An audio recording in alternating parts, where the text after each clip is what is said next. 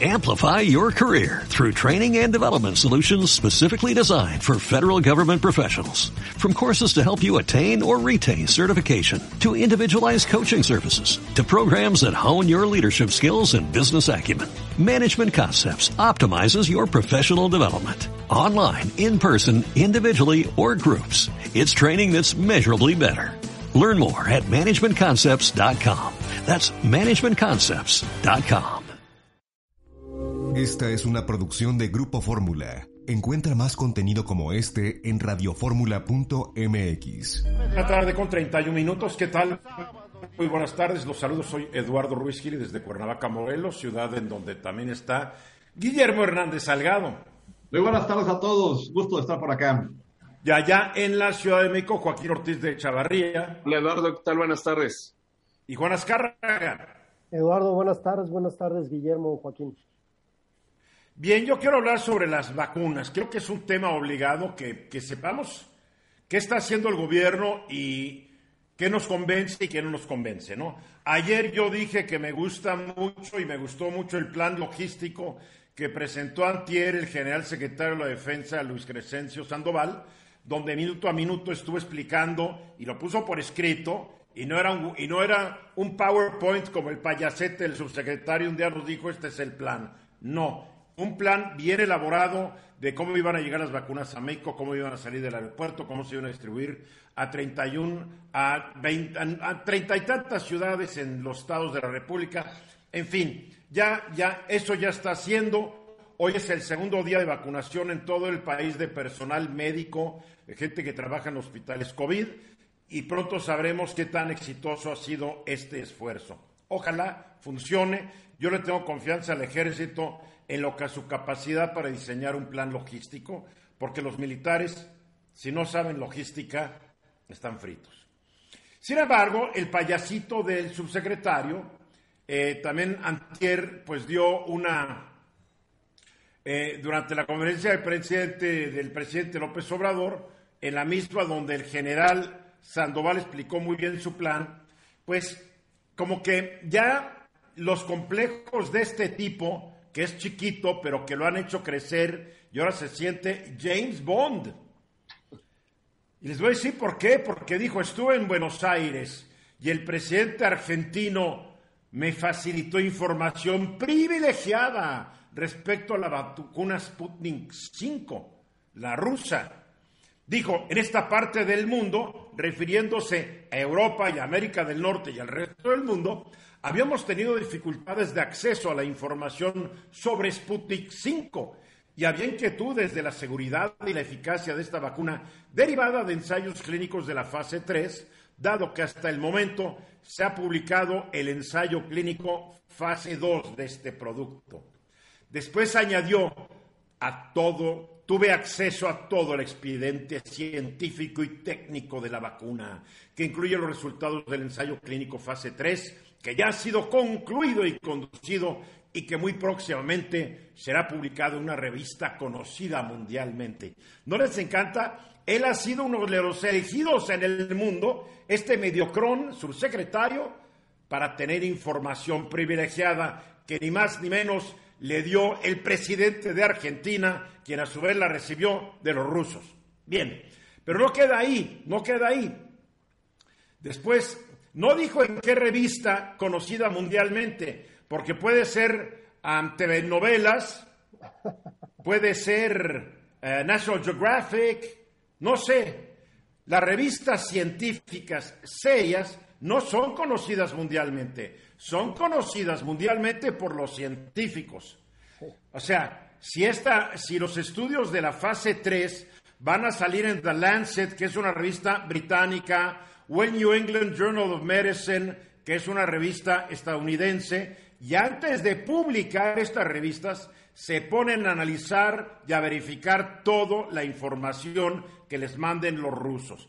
Entonces, si no es una de estas revistas de nivel mundial científica, pues cuidado, porque este, como ya se cree estrella y rockstar, capaz de que ya consiguió que se la publique eh, esta de la que mencioné, ¿no? La, TV y novelas.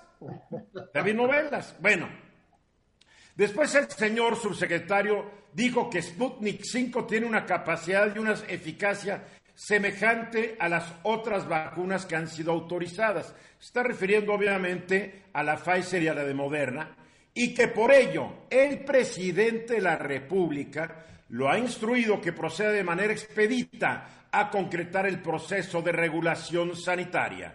Expediente se encuentra ya en revisión desde el fin de semana por COFEPRIS y en fecha muy próxima será tomada la decisión respecto a la autorización del uso de emergencia. Muy bien. Ahora, lo que, lo que dijo el funcionario charlatán hay que tomarlo con cautela, debido a que de acuerdo con un reporte difundido el 28 de diciembre pasado por la agencia de noticias Reuters, y cito lo que dijo la agencia, a diferencia de la mayoría de las otras vacunas COVID-19, que se administran como dos inyecciones del mismo producto, la rusa se basa en, dosis, en dos dosis administradas utilizando diferentes virus inactivos. Es decir, el primer piquete no se parece al segundo. El Instituto Gamaleya, que es el que desarrolló esta vacuna, dice que es más del 91% eficaz después de las dos dosis. Pero dice este reporte de Reuters que algunos fabricantes rusos están encontrando que la segunda dosis, que se administra 21 días después de la primera, es menos estable, o sea que no tiene la calidad requerida. También Reuters dice que en lo que a la vacuna Sputnik que los rusos le vendieron a Argentina, el envío estaba compuesto únicamente de dosis excedentes del primer componente que se había producido en cantidades mayores que el segundo. O sea, me encanta esto de los rusos, ¿no? Vamos a darle el primero y el segundo, bueno, pues cuando quedamos el primero, pero es que los argentinos ya nos pidieron, mándales el primero, a ver qué hacemos con el segundo.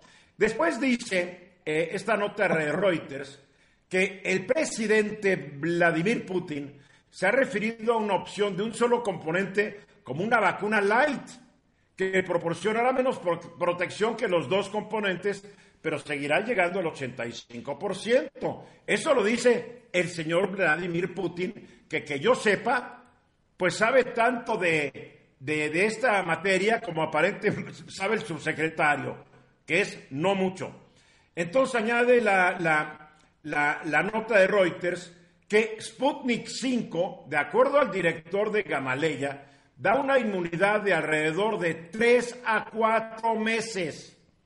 O sea que con la vacuna rusa, cada tres o cuatro meses nos van a tener que estar dando de nueva cuenta la vacuna, porque se acaba la inmunidad.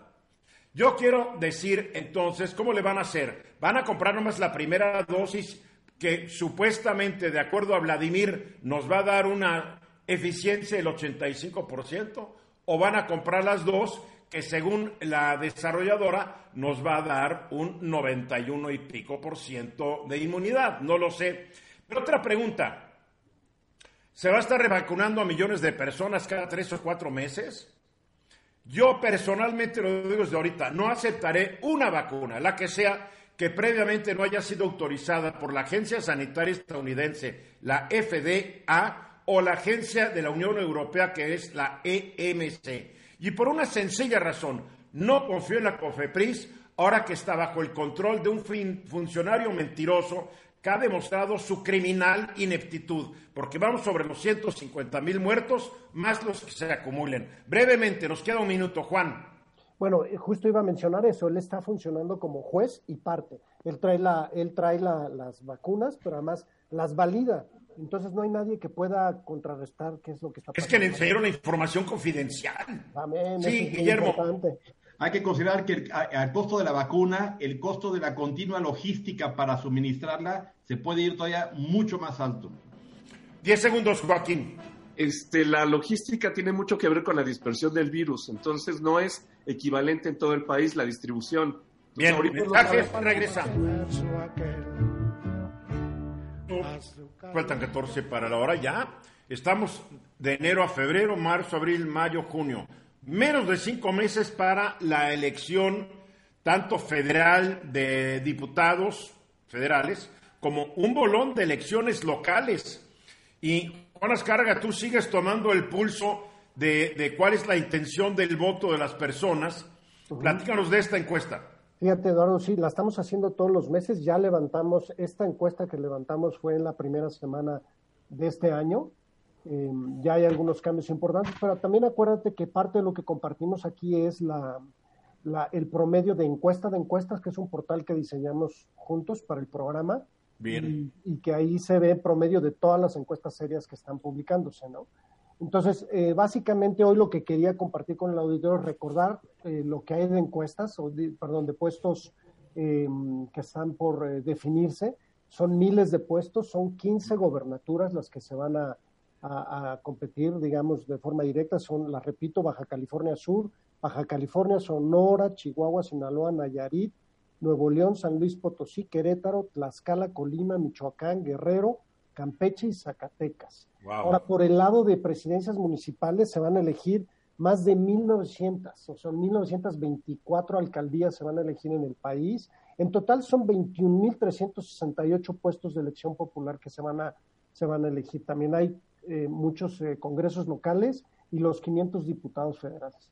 Van, los, van, los, congresos eh, locales, va la Cámara de Diputados de la Ciudad de México, van los alcaldes, los 16 alcaldes de la Ciudad de México. O sea, esto es gigantesco. Vas a llegar y vas a tener una, una hojas y hojas y hojas. Sí, boletas, por ejemplo, donde haya elección de gobernador, va a ser la de gobernador, la del diputado local, la del diputado federal y la de los alcaldes, ¿no? Entonces va a ser muchas boletas. Pero bueno, entonces, eh, por eso es que se le llama la elección más grande en la historia, ¿no? Entonces, lo que vamos a hacer, Eduardo, en los próximos días vamos a ir viendo en grupos de cinco los, los estados, las, las candidaturas a gobernador, y hoy lo que quise traer y compartirles a todos es cómo está la elección federal, cómo está la intención de voto a nivel federal por los diputados federales. Y traje otras variables que tienen que ver con rechazo, simpatía de partidos y todo eso para que podamos ver cómo está el ambiente, ¿no? Pues ya entrando en detalles, eh, vemos que el conocimiento de la elección todavía hay un 20%. Recordemos que en las elecciones intermedias siempre hay mucho abstencionismo, no va la gente a votar, es un, es un porcentaje muy bajo y aún así hoy estamos viendo en enero ya cinco meses eh, que el 19% de la población ni siquiera sabe cuándo va a ser la elección, ¿no? Wow. Es, un tema que se tiene que arreglar o lo tiene que arreglar el INE. Luego, eh, lo que se conoce como simpatía o, identificación partidista, ¿no? O sea, ¿por qué partido me identifico? Y eso no tiene que ver independientemente por quién vaya yo a votar. ¿Cuál partido me cae bien? ¿Cuál me cae bien? Y muchas veces se vota por otro por el tema de voto útil o porque te convence más el candidato. Pero en general, hoy en día ya Morena está generando 43% de simpatía en la población y le sigue el, el, PAN con un 20%, el PRI con un 18%. Se han caído mucho esos dos partidos, obviamente, pues por todo lo que han vivido, pero pues también hay ya... Oye, por todas las estupideces que cometieron en el poder los últimos 18 años. Claro, claro. Y Morena en el poder tiene poco, o sea, se ha, se ha ido desgastando, se desgasta, por ejemplo, eh, la aprobación presidencial, lo hemos platicado el año pasado, bajó, pero ahí se ha mantenido y ese es el desgaste que está teniendo Morena, no más allá del partido. Bueno, me paso al siguiente. Oye, lo que es increíble es el Movimiento Ciudadano 3%, caray. Sí, o sea. El PRD, el PRD 3%, el PT 2%. Digo, el verde ya ni se diga, punto 4%. Todos estos partidos, si no se cuidan, van a perder el registro, ¿eh? Así es, así es. Son, son partidos que ya la gente empieza pues, a abandonar, ¿no? Y por eso no hay ninguna simpatía con ellos, ¿no? Cierto. Luego viene el rechazo, Eduardo, una cosa que se conoce, por quién yo nunca votaría, y eso es bien importante porque así te puedes dar cuenta que también, o sea, quiénes son los que más eh, antagonistas son, ¿no? Y Morena, pues está haciendo la división por completo, ¿no? 46% de la población dice no votaría por Morena, ¿no? Y eh, luego ya ahí viene... Ahí quedaría, quedaría el 54%, que curiosamente el presidente López Obrador ganó la presidencia con el 53%. Así es, sí. Mira. Así es, fíjate, ahí el rechazo te dice muchísimo de eso, ¿no? Y el rechazo, pues, es la suma de todos los competidores de Morena, ¿no? A ver, comentario. Lo, lo curioso es que, por un lado, Morena es el con el que más se simpatiza, pero al mismo tiempo es el que más se rechaza, ¿no? Así es, pero es que si tú ves en los simpatizantes y sumas todos los demás, eh, como una coalición, ese es el que más rechazan, ¿no? Además, es parte de la polarización de la opinión pública en este país. Así es. Eso es. Joaquín. Este, yo, yo lo que creo y veo muy interesante es que la suma de todos los otros partidos pues le costaría mucho trabajo incluso en coalición y que se unieran en un escenario ficticio. Este, entonces la dispersión de estos pequeños partidos más el fracaso de los otros, pues, naturalmente está fortaleciendo a Morena. Así es. Ahí viene la pregunta por la coalición y la vamos a compartir ahorita, Joaquín, para que veas el dato. Bueno, ya hablando de la intención de voto, el siguiente, la siguiente lámina, Eduardo, ya es, este es un promedio de encuesta de encuestas, hoy a enero, Em, se va a 37% la intención de voto por Morena, subió dos puntos con respecto a diciembre. Fíjate nada más esto qué interesante. El PAN está en 18, cayó 11 puntos y el PRI está en 14, cayó 3 puntos, pero quien subió 10 puntos, ahí lo tengo en un recuadro, son los indecisos que estaban como en 7 y se fueron a 17. Y esto es en el promedio de todas las encuestas, no soy yo quien lo dice, no es el promedio que está ahí en encuesta de encuestas. Hay intención de voto por otros partidos, 12, que subió tres puntitos, y luego están pues candidatos independientes o anularía el voto. De anular el voto te diría que es interesante que está bien bajito. En otras ocasiones y en otras elecciones, anular el voto era tan grande como una fuerza política y ahorita está tan dividido. ya se dieron cuenta que de nada sirve anular el voto porque está legislado que el voto anulado no se contabiliza y los partidos felices que no se contabilice, ¿ves? Así es. Y por otro lado, la polarización está haciendo que la gente tampoco piense en anular su voto, dice, o uno o el otro. Bueno, Joaquín, hablabas de una coalición ficticia, pero es que hay un acuerdo ya en más de 150 alcaldías y en distritos de los tres principales partidos, por eso es que Morena está diciendo que se aliaron el PRIAN, ¿no? Y sí hay un acuerdo en el INE para esa coalición y de hecho se va a llamar Va por México, y, están incluidos ahí PAN, PRI y PRD. Y luego está la coalición, pues que lleva Morena, en realidad no es una coalición que sea necesaria, más bien son partidos satélites que se le están pegando a Morena para cuidar su registro, como dices Eduardo. Que son pero los números, los números que obtienes son impresionantes, ¿eh? Así es, así es. Eh, la respuesta está que la coalición va por México tiene 44.4% y el, eh, la Morena y el PTI Verde logran 45.5%. O sea, es un punto porcentual de diferencia. Así es. Ahora entiendo por qué el presidente en su conferencia de prensa dale y dale y dale contra esta coalición. Se le, se le, está, se le está emparejando la situación y necesitan hacerle, echarle fuerza, ganas. Está interesante, 44.4% intención de voto por va por México, 45.5% a Juntos haremos historia. Así es, preguntamos. Muy buena, encuesta, buena encuesta. Qué ganas de soñar. Ya nos acompaña por la vía telefónica desde Washington, donde acaba de aterrizar hace un ratito, hace un rato estaba yo por el WhatsApp. Ah, al rato vamos a hablar del WhatsApp, que si el WhatsApp, que si el Sentinel, que si esto, porque qué mere que tenga ese armado, mi querido Guillermo Hernández, sobre todo este asunto, nos vas a aclarar. Claro ah. que sí, ahí, a rato, a rato lo vemos. Ya nos acompaña Lila Abed desde Washington. Lila. Eduardo, ¿cómo estás? Un saludo desde la capital de Estados Unidos, ya aquí lista para hacer la cobertura. Te estamos extrañando, Lila, y más los brownies que ojalá nos los traigas. los ya les dije que les voy a llevar brownies especiales. Pero ya está sí. todo el auditorio. A mí sí me los mandó. Feliz a ver, Lila, se los voy a llevar. Ya acabas de llegar, ya, llega, ya entraste a la ciudad, me imagino.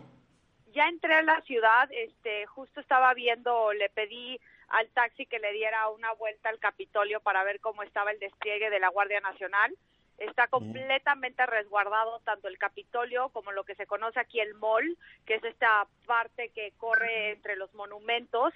Está completamente resguardado también la Casa Blanca y todos los establecimientos tienen los tablones de maderas ya puestos, listos para cualquier disturbio, protesta armada, tal como lo dijo el reporte que publicó el FBI. Entonces sí está muy resguardada la ciudad, sí está muy restringida, se cancelaron todas las reservaciones de Airbnb que tenían las personas aquí en, en el Distrito de Columbia. Entonces está en alerta máxima y todo obviamente en preparación para la inauguración presidencial del 20 de enero.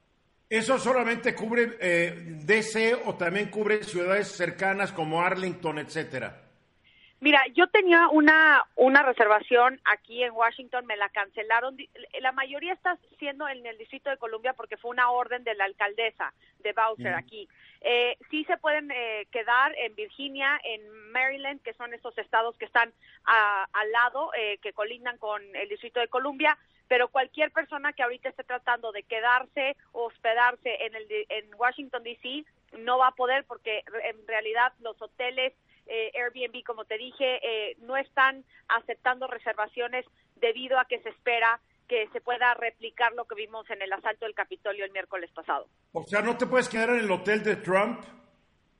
Pues primero yo no me quiero quedar en el hotel de Trump, pero eh, la verdad es que los hoteles eh, en su mayoría sí hay unos que están tomando reservaciones, Eduardo, pero eh, están apoyando las órdenes de la alcaldesa para restringir la cantidad de personas que ingresen en estos días a, a la ciudad de Washington, D.C. Y también tengo entendido que mucha gente que pensaba volar a Washington, que estén en alguna lista del FBI, les prohibieron subirse a los aviones. Sí, es que muchas de las personas que participaron en el asalto, en los disturbios en el Capitolio la semana pasada, justo estaban en estas listas. Entonces, ahorita sí están en alerta máxima. Yo no tuve ningún problema, gracias a Dios, eh, en cuanto a migración, llegando al aeropuerto de Dulles, que es el, internacional, que está en Virginia, eh, pero también hay ciertas restricciones, por ejemplo, en el aeropuerto nacional de Reagan, aquí en el Distrito de Columbia. Entonces, eh, sí, sí está muy resguardado, sí, la, no hay mucha gente en la calle, hay mucha policía, de nuevo, ahí están todos los 20 mil efectivos de la Guardia Nacional, eh, como hemos visto, no sé si han visto las imágenes dentro del Capitolio que están durmiendo las tropas, digo, desde la guerra civil no se veía que estuvieran la presencia de tropas federales dentro del Capitolio, entonces, pues esta es la realidad debido a los sucesos que vimos la pues semana pasada, Eduardo. Es la herencia funesta de un populista que ya le queda menos de una semana. Qué bueno. Ahora dime una cosa, ¿qué es lo que ahora va a ocurrir? Porque ya fue, ya, ya fue eh, sujeto a proceso político, a juicio político en la Cámara de Representantes Donald Trump. Lanzó un video donde a todo el mundo le dice que amor y paz, amor y paz, amor y paz. O sea, obviamente lo estaba leyendo y le costaba trabajo cada vez que decía amor y paz. Pero ahora el Senado se tiene que encargar ya de lo que es el juicio en sí, la acusación la hizo la Cámara de Representantes, ya hay una fuerte preocupación de que eh, el Senado no se puede estar distrayendo ahorita en el juicio político de Donald Trump mientras llega Joe Biden a la presidencia, llegan las nominaciones para los diferentes cargos de su gabinete, llegan las iniciativas de ley para arrancar la economía, para atacar la pandemia. Se le está complicando a Uncle Joe. Sí, justo primero tocando el primer tema que mencionaste, Eduardo, el video, pues lo vimos igual la semana pasada cuando ya habían pasado los disturbios, motiva a su base eh, horas antes de los disturbios y ya que pasa ese nivel de violencia, luego dice que por favor respeten a la policía y que se retiren a sus casas. De nuevo, otra vez vemos que después... no, a cinco, más fueron cinco muertes en el Capitolio. A un policía, ¿no? A un policía exactamente, tres acabaron hospitalizados y una se murió ahí. Este, y bueno, luego, eh, después de que fue acusado en la Cámara Baja, como tú bien indicaste, pues sale a, este video diciendo a la paz y demás, pero bueno, el temple y la mesura se demuestran en momentos difíciles y de y no y de decisión, no después de, un acto lamentable cuando ya no tienes otra opción. En ningún momento ha reconocido el triunfo de Joe Biden, en ningún momento. No, y ni lo va a hacer, nunca va a conceder la, elección. Ahora, Oye, por ahí eh, leí que Ivanka Trump quería ir a la inauguración, ¿estará invitada?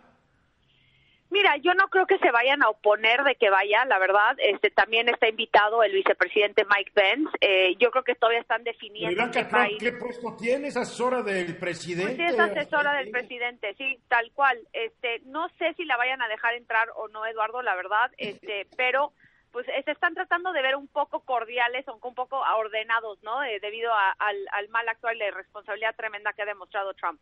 Eh, en el Senado, el líder mayoritario republicano, McConnell, acaba de decir que no van a sesionar hasta partir del 19 de enero para estar preparados para la inauguración presidencial. Esto quiere decir que ya para ese, entonces, ya va a ser a partir del 20 de enero, ya tiene el voto de desempate Kamala Harris, los demócratas ya tienen mayoría en ambas cámaras del Congreso, pero hay que recordar que para que sea enjuiciado Donald Trump en la Cámara Alta necesitan dos tercios del Senado. Entonces, necesitarían convencer a 17 senadores republicanos, los demócratas, para enjuiciar a Trump. Yo no creo Ahora que una eso vaya a pregunta, suceder. una pregunta, una pregunta. ¿Cuándo asumen su escaño los dos nuevos senadores por Georgia? Porque Sí. de ahí depende que, que- que- que el, senador Schumer de los demócratas se convierta en el nuevo líder de la mayoría. Sí, mira, el estado de, de- el secretario de Estado de Georgia tiene hasta el 22 de enero, Eduardo, para certificar todos los eh, eh, las- los resultados de la elección de las de los dos escaños senatoriales. Eso no quiere decir que se tarde hasta el 22. Entonces ahí se estima que los nuevos, eh, que tanto Ossoff como Warnock, los dos senadores demócratas que ganaron, puedan tomar protesta entre el 15 y el 20 de, enero. Entonces ya estarán en el Senado eh, si todo sale bien, máximo al- hasta el 22, pero ya en ese en ese lapso eh, van a tomar protesta como, como senadores. Entonces ya se van a integrar a la bancada de los demócratas para tener 50-50 con el voto de desempate de Kamala Harris a partir O sea que más 20 de tarde el día 22 Schumer se convierte en el líder- de la mayoría y McConnell se va a la minoría. Exacto, como fecha límite el 22. Puede ocurrir antes, pero tienen como fecha límite el 22, Eduardo. Entonces, ver, eh, yo creo que sí, A ver, aquí había varias preguntitas, Guillermo. sí. Lila, gusto de saludarte. Después de todo lo que hemos visto tan surrealista, ¿qué, cómo, cómo te imaginas el 20 de enero? Pues mira, eh, están tratando primero que nada, no iba a ser eh, una inauguración tradicional debido a la crisis sanitaria. Eh, evidentemente han reducido la cantidad de invitados que van a estar presentes.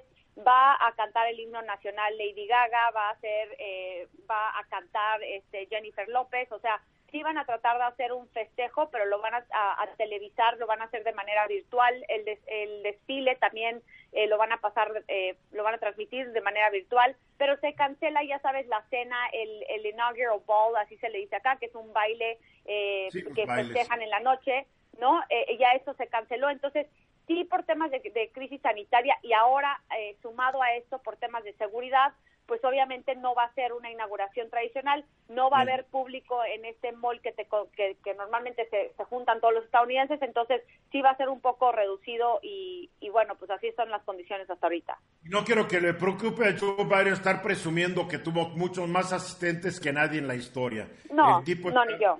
está más allá del bien y del mal. Juan Azcárraga. Exactamente. Lila, ¿cómo estás? Oye, entonces, ¿qué sigue? Dices que tendrían que convencer a 17 senadores republicanos para poderlo enjuiciar. Lo que tú crees es que no va a suceder. Mira, es que yo lo veo muy complicado porque en la Cámara Baja eh, se sumaron uni- únicamente 10 legisladores republicanos a favor de acusar a Trump por el artículo de incitar a la insurrección. Esto no Ajá. quiere decir que no vayan a haber ciertos eh, republicanos que se sumen a la votación en la Cámara Alta. Incluso el mismo McConnell ha dicho que todavía no ha decidido cómo va a votar, cuando era uno de los líderes más fieles a, a- a Trump, ¿no? Entonces sí se pueden sumar. Me parece que 17 son demasiados, no sé si lleguen a convencer a tantos. Vamos a echarle lana. Vamos a echarle lana, Lila. Yo digo que Órale. sí, porque los republicanos en el Senado no son los advenedizos de la Cámara de Representantes. Yo siento que sí los pueden reunir porque se quieren deshacer de Donald Trump del Partido Republicano y porque si lo, si lo encuentran culpable, quedará impedido para ocupar en su vida un cargo público de nueva cuenta. Yo creo que los republicanos quieren salir de la pesadilla de Donald Trump y tal vez por eso lo hagan, ¿eh? Claro. A Sí. ver, bueno, entonces le, le echamos ahí dinero. Yo no creo que alcancen los 17 y tú dices... A ver, ya ¿cuánta lana? Nos que quedan esto quede 30 por escrito. segundos. Por, por lo menos que paguen a ver, no, brownies. no estoy apostando, no se metan. Mil pesos, Lila. ¿Cuánto? Mil pesos. Dale, cerradísimo, que todos sean testigos los que nos escuchan. Órale. Y, y, y pagaderos. Y pagaderos, ¿eh? No te voy a hacer guaje. Lila, te mando No, un beso. para nada. Todos te mandan besos. Cuídate mucho. Muchas Y estaremos gracias. hablando. Lila Bed desde Washington. Dos después de la hora y como todos los jueves la doctora Joe, Joe Ruiz Gil está con nosotros para hablarnos sobre temas de salud que nos deben interesar, de los cuales debemos ocuparnos. Y como, hay una frase que me gustó el otro día que hicimos el, el, el diálogo nocturno, Joe, que dijo que, si, que, si, que, que el dueño de tu salud eres tú mismo. Eres tú, No el médico, ni la enfermera, ni tu papá, ni tu mamá, ni nadie. Tú. Tú. Y entonces, que la gente, que la gente que se enferma de lo que sea, es que no está cuidando y no ha adoptado que su salud es su responsabilidad. Te tienes que adueñar de ella. Bien. Mitos y realidades del COVID. Yo creo que hay más mitos que realidades, cara. Sí, las realidades luego también resultan ser mitos. Yo creo que, yo, yo creo que el, el primer mito es esto de la inmunidad de rebaño. Yo creo que es el primer mito urbano. Y yo creo que está muy demostrado con el fiasco que ha pasado en Suecia. O sea, Suecia ahorita tiene una tasa de mortalidad 10 veces mayor que Noruega, su vecino, y nueve más que Finlandia. Está tan mal que hasta el propio rey salió diciendo, la regamos, y los países vecinos le están pasando a ellos este equipo médico. Ahora, ponte a pensar en esto. Suecia empezó, empezó muy bien porque es muy diferente a otros países. Para empezar, este, creo que en Suecia hay 25 habitantes por kilómetro. Creo que en México el promedio es 64. diferente. O sea, o sea, para que te contagies es un poco diferente, es menos urbano. Sí, Estocolmo son ciudades planas, extendidas, no está llena de hacinamiento. Es, otro, es otra realidad. No hay mercado sobre ruedas. Y el segundo que es bien interesante es que en, en Suecia casi el 45% de sus habitantes viven solos. Wow. La casa es uno. En México, el 70% de, los, de las casas son nucleares y el 29% son extendidas, la, la, tío, los suegros, los abuelos. O, sea, que, que, somos muy, no, no me incluyo, son muy pocos los que viven solos. Exactamente. Entonces, tienes, son poblaciones totalmente diferentes. Entonces, si tú extrapolas el fiasco que pasó en Suecia, en un país como México, que vivimos unos todos encima de otros, yo creo que, sería devastador apostarle a la inmunidad de rebaño. Yo soy, un convencido, yo soy un convencido que López Gatel al principio le apostó a eso, porque nunca se va a olvidar que en una conferencia de prensa dijo que le dé a los niños, mientras más niños les dé, menos se va a difundir el virus. Oye, pero estás diciendo del fiasco porque implementaron la inmunidad de rebaño allá o cómo? Porque, no vacunaron, no se encerraron, no, nada y dijeron que... La vida siguió igual. Ah, ok. Entonces ellos no aislaron, no cerraron, no nada. Pero si tú ves, la economía de Suecia se cayó. No porque no hayan cerrado y todo esto no les ayudó, porque ahorita están mucho más enfermos que, que mucha gente. Ok. Sí, Joaquín. Oye, eh, yo una pregunta. En México, como no tenemos datos, no tenemos información y todavía el periodo de contagio sigue, pues vamos un poco para ese camino, ¿no? Pues, pero es muy diferente por, por el tipo de población que hay. Mm. O sea, tú ves el nivel de vida en Suecia, ve el nivel de vida promedio en México, ve el nivel de educación, ve el nivel nuestro. O sea, yo creo que tienes que ver a un país como las realidades que todos tenemos. O sea, los países pobres sufren más. Exactamente. Exactamente. Desde a ver, ¿qué otros mitos, Joe? ¿Qué otros mitos? Está bueno Yo, yo creo que, que, que, sacando cuentas, si le están apostando a que, ok, si el 70% de la población de México se enferma, estás hablando de que 96 millones de enfermos. ¿Cuántos de esos se van a morir? Por lo menos 10 millones. Ok, ahora vengo a otro punto.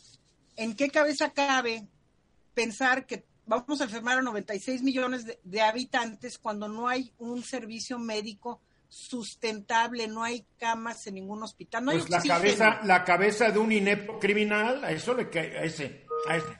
¿Cuántas camas hay en México? No hay un millón, ¿o sí? No, no, no, no, para nada. O sea, si tú ves las camas de terapia intensiva son muy inferiores que en otros países. O sea, si no hay oxígeno, no me voy lejos. En California ya no hay oxígeno, están racionando oxígeno. Si a ti te ven muy mal, ¿quién decide quién vives y quién mueres? Su médico que te vea más fregado que el otro y diga, pues te vas tú. Otro mito que no por hacer más pruebas quiere decir que tienes más, o sea, porque están diciendo, bueno, no hacemos pruebas porque entonces sí van a salir más positivas tú al hacer pruebas, tú le estás dando un arma a alguien para que sepa qué hacer. Ok, estoy positivo, ¿con quién estuve? ¿Quiénes son mis contagios? Me encierro. Ya, ya no soy contagioso. Al tú el negar lo que son valiosas las pruebas, tú estás negando que también un gran por ciento de tu población está enferma y no la estás pelando. Es otra cosa que ha hecho el inepto criminal que está a cargo de la, de la actividad contra el COVID en México. Ahora, lo que ellos son dos, el secretario y el subsecretario. Ahí se van todos. Por ejemplo, en, en Texas la tasa de positividad es 19%, pero nosotros hacemos, creo que son 400 exámenes por cada 100 mil habitantes. Mm. Yo creo que en México no sabemos, porque estaban diciendo, bueno, la tasa de, positividad es 18%, pero estás tomando el 18% de los exámenes que hiciste, no de tu población en general. Bueno, pero además, si, si, tu, si tu tasa de positividad está arriba del 2%, corre, ¿no? Bueno, ese es el número R.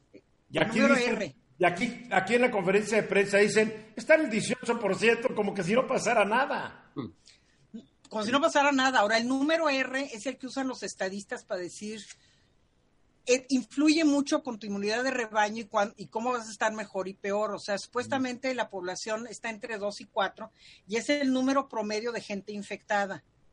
Entonces, para que tú tengas un R de 1 o 0, entonces sí, la inmunidad de rebaño, el 60%, pero la realidad creo que muy innegable es que si tú estás hablando de 70-80%, no sabes ese número básico.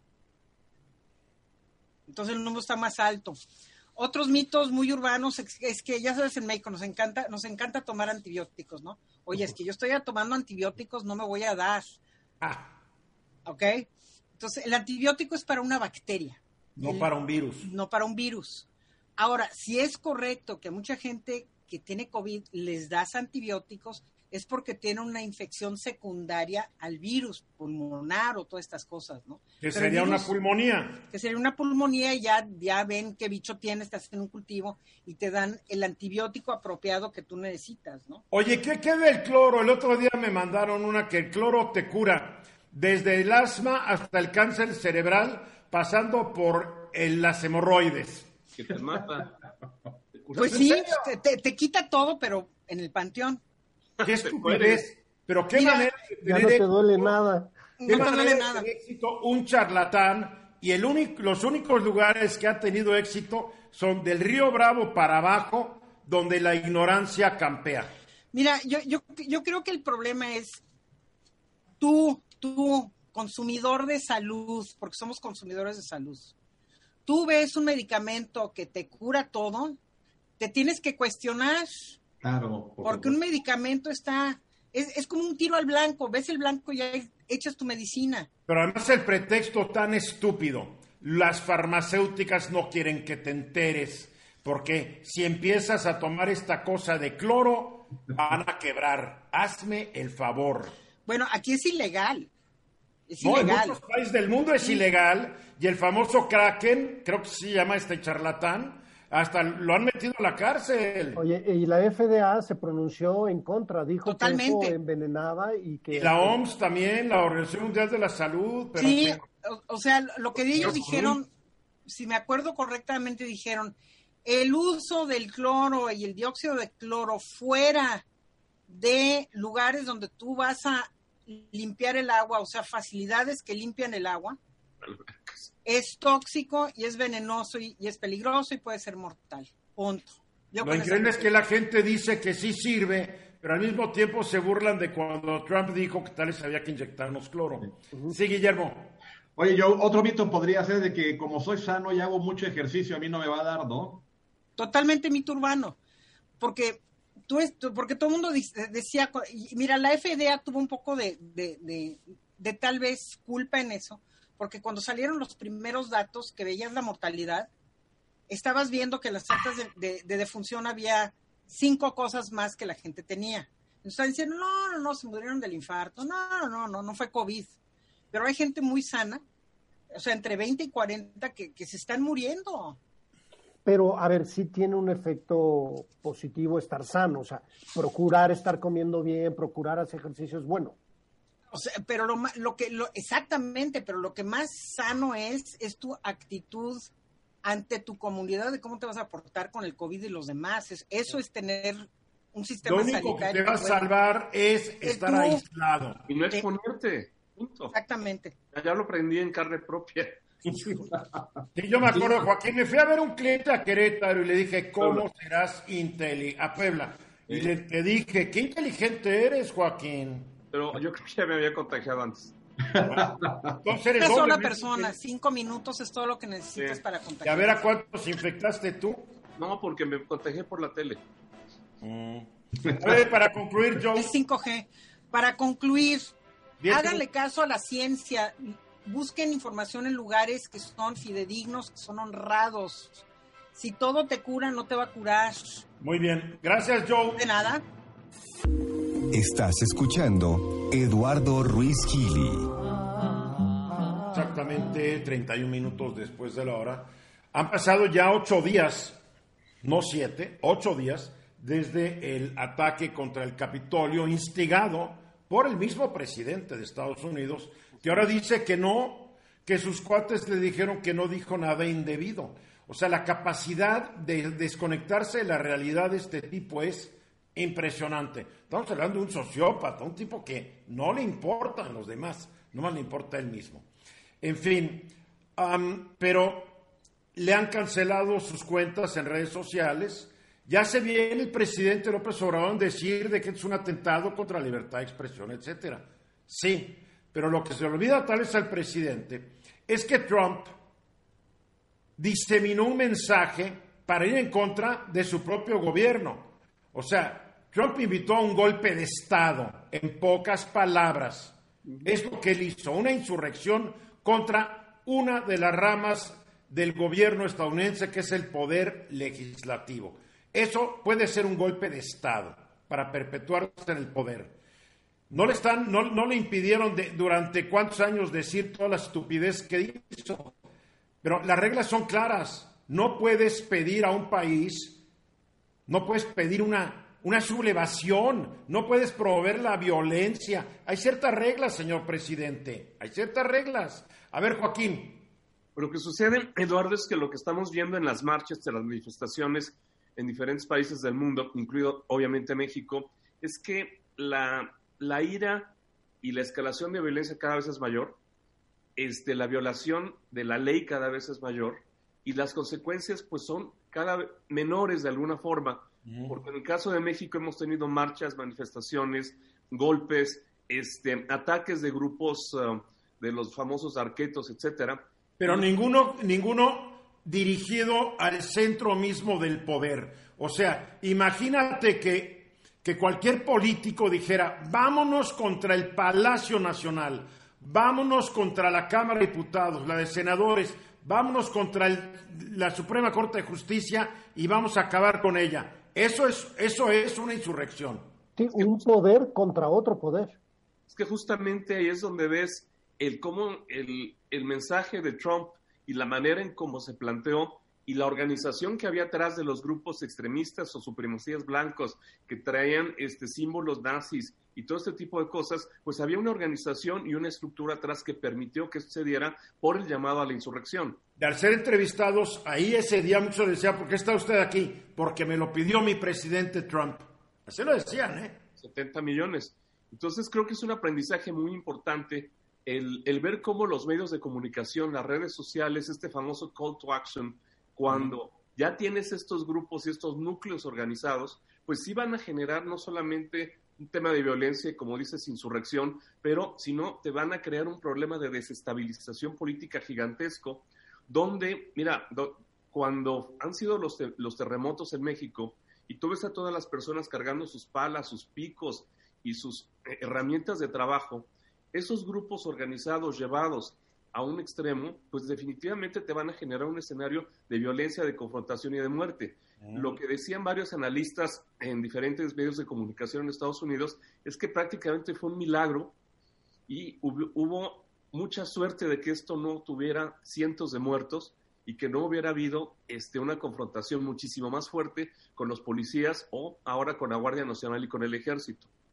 Porque no hay Guardia Nacional y no hay Ejército, no hay Marina o cualquier otro este cuerpo es organizado que pueda detener a estos grupos cuando el llamado a la insurrección te presenta una, un agravio o una causa aparentemente legítima. Pero sí los detienes, pero al costo de decenas, centenas de muertos. Correcto.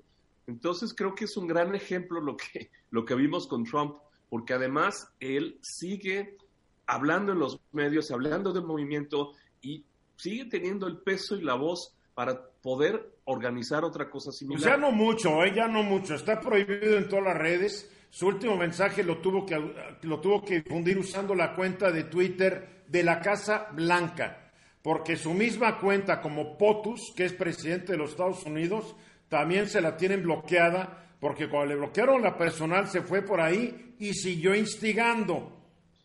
Exactamente. Ya no tiene mucho, ya no tiene mucho por dónde. Los medios de comunicación ya no quieren saber nada de él.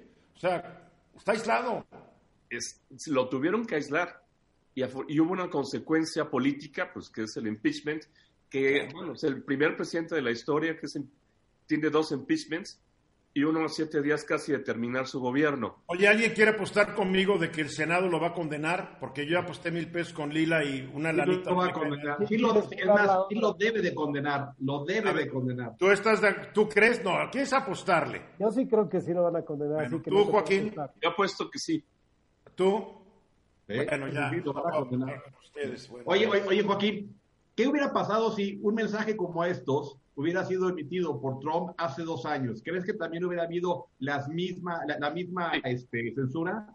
Definitivamente, porque el, el, impacto a la opinión pública de Estados Unidos de, de, este, vamos a decir, casi intento de golpe de Estado, de tomar el Capitolio, de tener a los senadores metidos en un cuartito y... Y a los, y a los representantes también.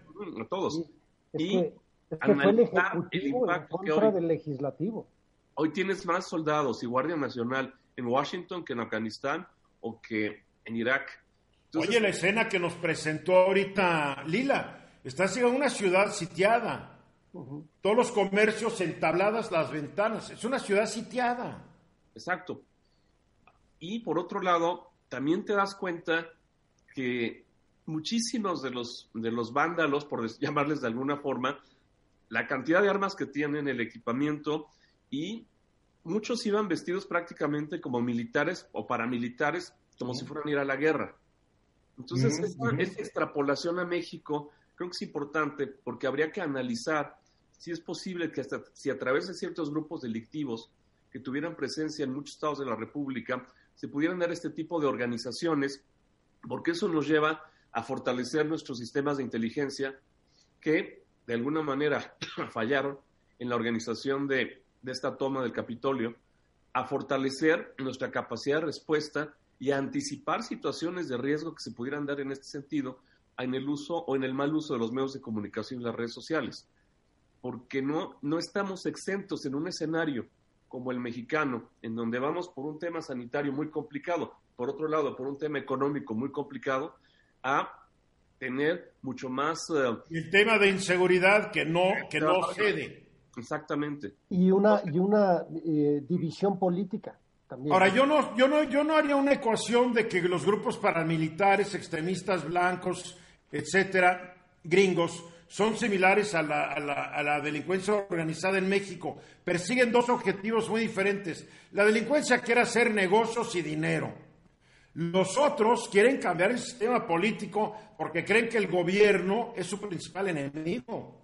Y no hay que olvidar que en Estados Unidos, la guerra de independencia, que ellos llaman la guerra de revolución, fue precisamente porque no quisieron al gobierno británico y en Estados Unidos siempre ha habido un sentimiento contra el gobierno y mientras más grande el gobierno, más sentimiento antigubernamental. En México es totalmente contrario. En México queremos a papá gobierno que nos ayuda, que nos mantenga, que nos dé ayudas, dinero, casa, todo. Son dos situaciones. ¿eh? Son, dos, son dos escenarios distintos, pero también en el proceso electoral donde el presidente López Obrador llegó a la presidencia, hubieron más de 320 políticos que fueron asesinados ¿Eh? por crimen organizado, más sacerdotes, más medios o sea, de comunicación. ¿Crimen organizado o enemigos políticos, Joaquín? De las dos, de los dos, pero ve el número. La cifra es muy alta. Nos habla de, de de ira, nos habla de violencia, que este,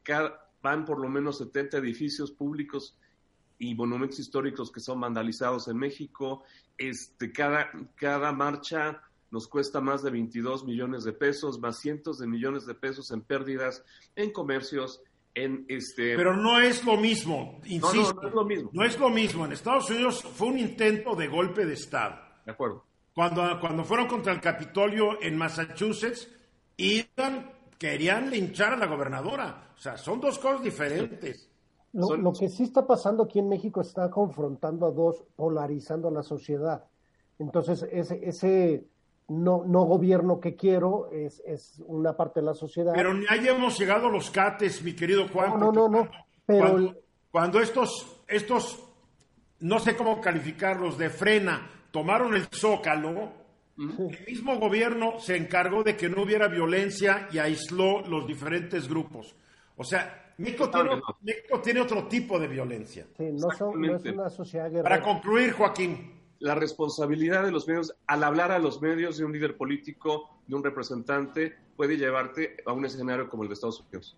Las palabras son bien importantes, por eso hemos dicho, el presidente tiene que moderar su lenguaje contra los medios y los periodistas, porque algún día uno de sus seguidores puede llegar y hacerle algo a uno, a alguno de nosotros. Y justo porque tenemos la mañanera todos los días.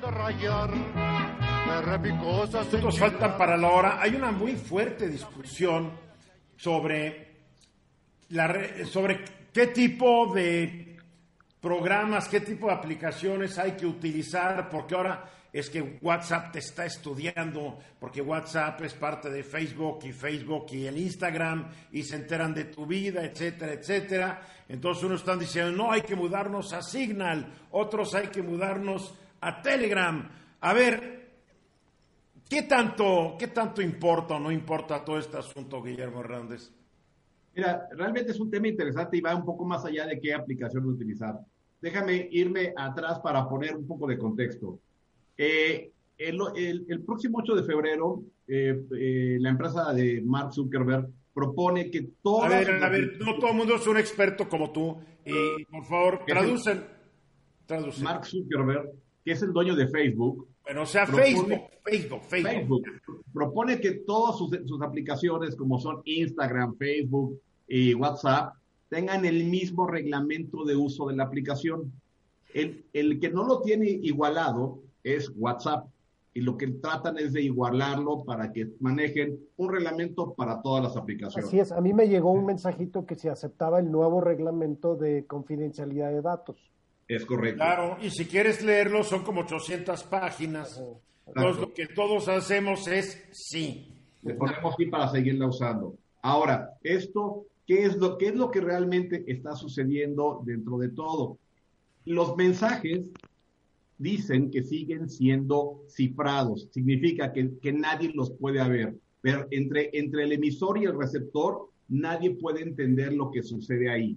O sea, el mensaje es confidencial, el mensaje. El mensaje es confidencial. ¿Qué es lo que, lo, que está en discusión de que se va a, ventilar y todo? Y por eso tanta gente está dando de alta cuentas de Telegram o de otra aplicación. Lo que, lo que sucede es que quieren saber cómo estás usando la aplicación, dónde la usas, a qué hora la usas, en qué grupos estás, tus contactos. Te están realmente extrayendo el comportamiento de tú como usuario. Tus hábitos de uso. Tus hábitos de uso. Pero ojo, muchas veces en el mismo teléfono tenemos Facebook y decimos, ah, como le vamos a, ya no vamos a usar WhatsApp, ya la hicimos. No, nos está sacando muchos hábitos de uso que quedan en el teléfono al final del día. Y no perdamos de, de vista que lo importante que es el mensaje sigue siendo confidencial.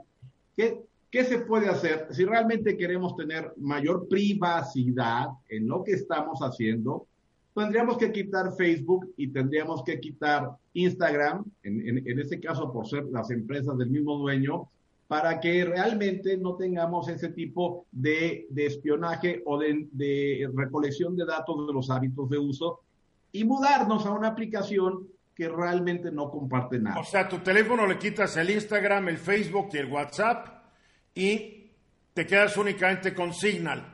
Por, ejemplo. A ver, ahora, cuando tú dices espionaje, ¿hay alguien checando tus datos?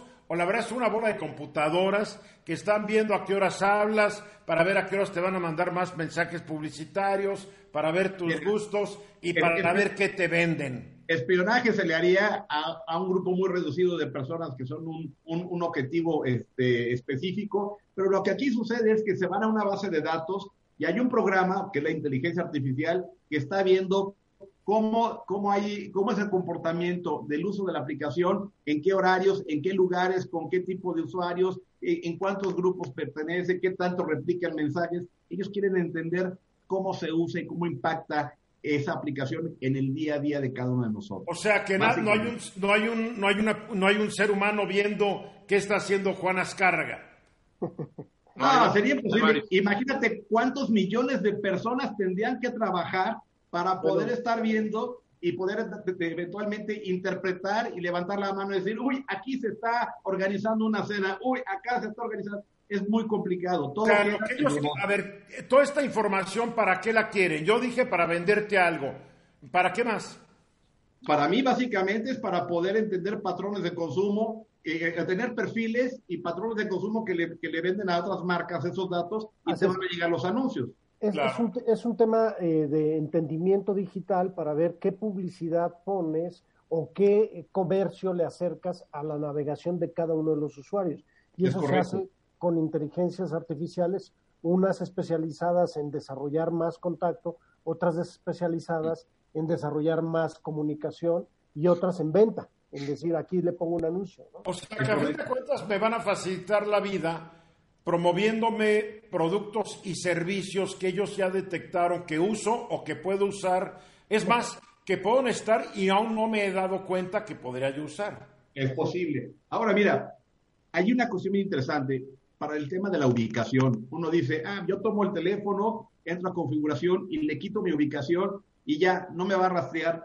Bueno, pues resulta que no es cierto. Son tan abusados estos amigos que con la, dirección IP, con el número de tu teléfono, con muchas cosas, pues si no saben a precisión en dónde estás, saben por lo menos en qué ciudad estás. Y al saber en qué ciudad estás, empiezan a acercarte los mensajes, las promociones que pueden aplicar a esa localidad. Mira, yo uso un, yo uso un VPN y el VPN me manda a servidores que están en Estados Unidos. Y cada vez que, bueno, cada vez que estoy navegando, aparece publicidad, pero porque está los que me están siguiendo de Google y de Facebook y todo, creen que estoy en Estados Unidos y me llega la, agencia de coches de aquí y digo, mira qué interesante. Sí, ojo, en ese caso tú estás burlando lo que viene siendo el, rastreo de la ubicación, pero se quedan con tus contactos. Claro. Está bien que, tengan tus números y el de Joaquín y el de Ascarga y el de. A mí sí, el, tema, el tema que preocupa no es tanto que te pongan que vas a comprar una licuadora o un coche, ¿no? O sea, que esas cosas a veces dicen, ah, mira, esta es la licuadora. Hasta ayuda. Eso hasta te ayuda. El tema es cuando tú empiezas a hablar, por, por, ejemplo, de temas como sociales, es decir, qué partido quiero y qué no quiero, y que te empiecen a influenciar y mandar información sobre otro partido, otra idea social que no quieras o que te estén empezando a sesgar en esa parte. Pues hay una cosa que se llama voluntad. Sí, claro, Eduardo, pero eso... No, punto. Pues sí, pero la mayoría de las personas se van por lo que les están poniendo enfrente de la pantalla. Pues sí, ya ves que están consumiendo este, este asunto de cloro, que es para que ya le hubieran dado 10 premios de, de, química, de física, de medicina y al charlatán este, ¿no? Así es, así es. Ahora, ojo, el cambiarse de aplicación y usarla como, como viene de, de, caja, digamos así, tal cual como tú la, bajas de, la tienda, no garantiza que estés a salvo de, situaciones similares. A ver, pero ojo, tú estás usando un idioma que es a propósito para asustar. Fíjate lo que dices. No quiere decir que estés a salvo. Exacto, y ahí les va, y les por qué no.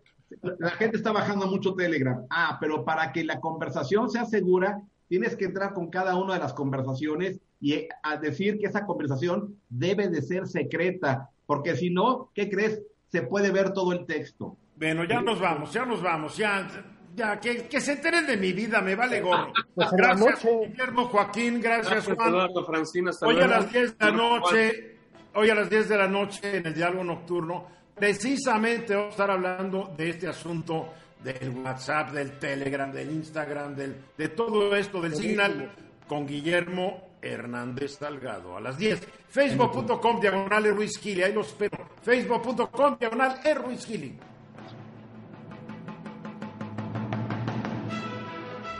Esta fue una producción de Grupo Fórmula. Encuentra más contenido como este en radioformula.mx.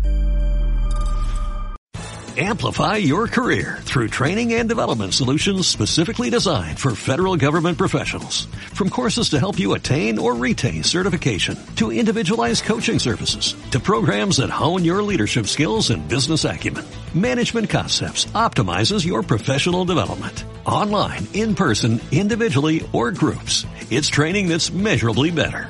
Learn more at managementconcepts.com. That's managementconcepts.com.